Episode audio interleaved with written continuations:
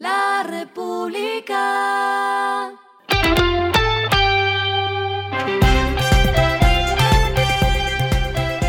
Al final de la jornada, esto es lo que debes saber sobre el comportamiento de los negocios, las finanzas y la economía. Las movidas de hoy fueron. Ante las denuncias de varios usuarios en redes sociales informando irregularidades en la facturación del servicio de Enel, la compañía aclaró que el error que habría afectado a menos de 5% de sus usuarios fue producto de un cambio en la tecnología del servicio de facturación. Enel explicó que en Bogotá y Cundinamarca se puso en marcha una nueva plataforma para el sistema de recaudo y ahí se detectaron las fallas.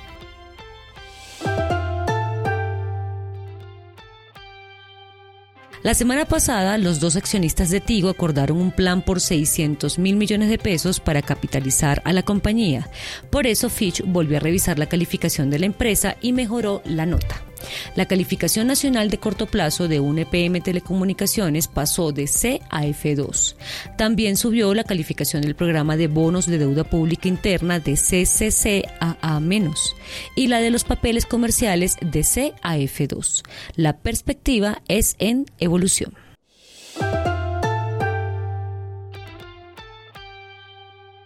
El top lo lidera Rappi con inversiones por 2.192 millones de dólares, seguido de Avi, empresa de inmuebles, con 315 millones de dólares, y Frubana en la tercera posición con 277 millones de dólares. Lo que está pasando con su dinero.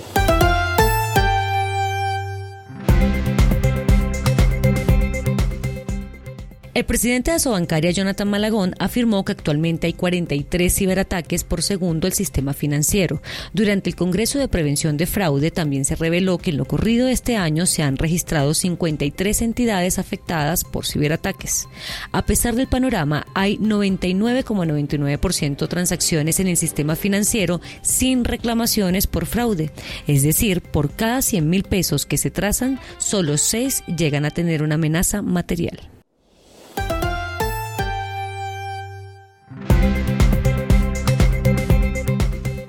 Los indicadores que debe tener en cuenta.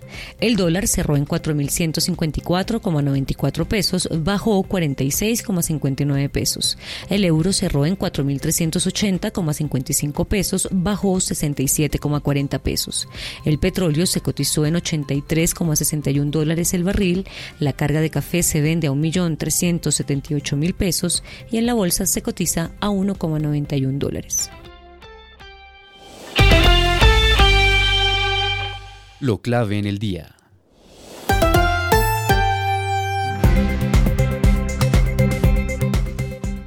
En medio de la discusión por el metro de Bogotá entre la alcaldesa Claudia López y el presidente Gustavo Petro, el juez 35 administrativo de Bogotá ordenó la suspensión del corredor verde por la séptima, un proyecto clave porque la realización de la primera línea del metro estaba condicionada al montaje de este corredor.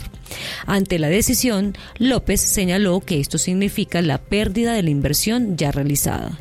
Por sus redes sociales, la alcaldesa dijo lo siguiente.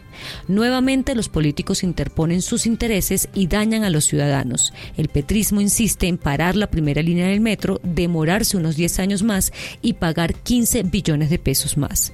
Y dos candidatos del nuevo liberalismo lograron parar el corredor verde y el juez ordena que nunca se podrán hacer carriles exclusivos para buses eléctricos.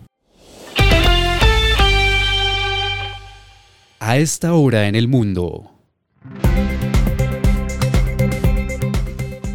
La economía estadounidense creció a un ritmo más rápido en casi dos años el trimestre pasado, impulsado por un aumento en el gasto de los consumidores.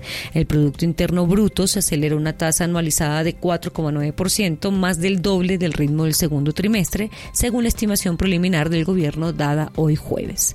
El principal motor de crecimiento de la economía, el gasto personal, aumentó un 4%, también una mayor cifra desde 2021. Y el respiro económico tiene que ver con este dato. La República. Programas de MBA de universidades colombianas están entre las mejores de América Latina. Esto según la actualización de la clasificación de QS Global para la categoría de MBA Rankings 2024. La Universidad de AFIT quedó en décima posición con 33,2 puntos, mientras que sigue la Universidad ICESI en la posición número 11 con 26 puntos.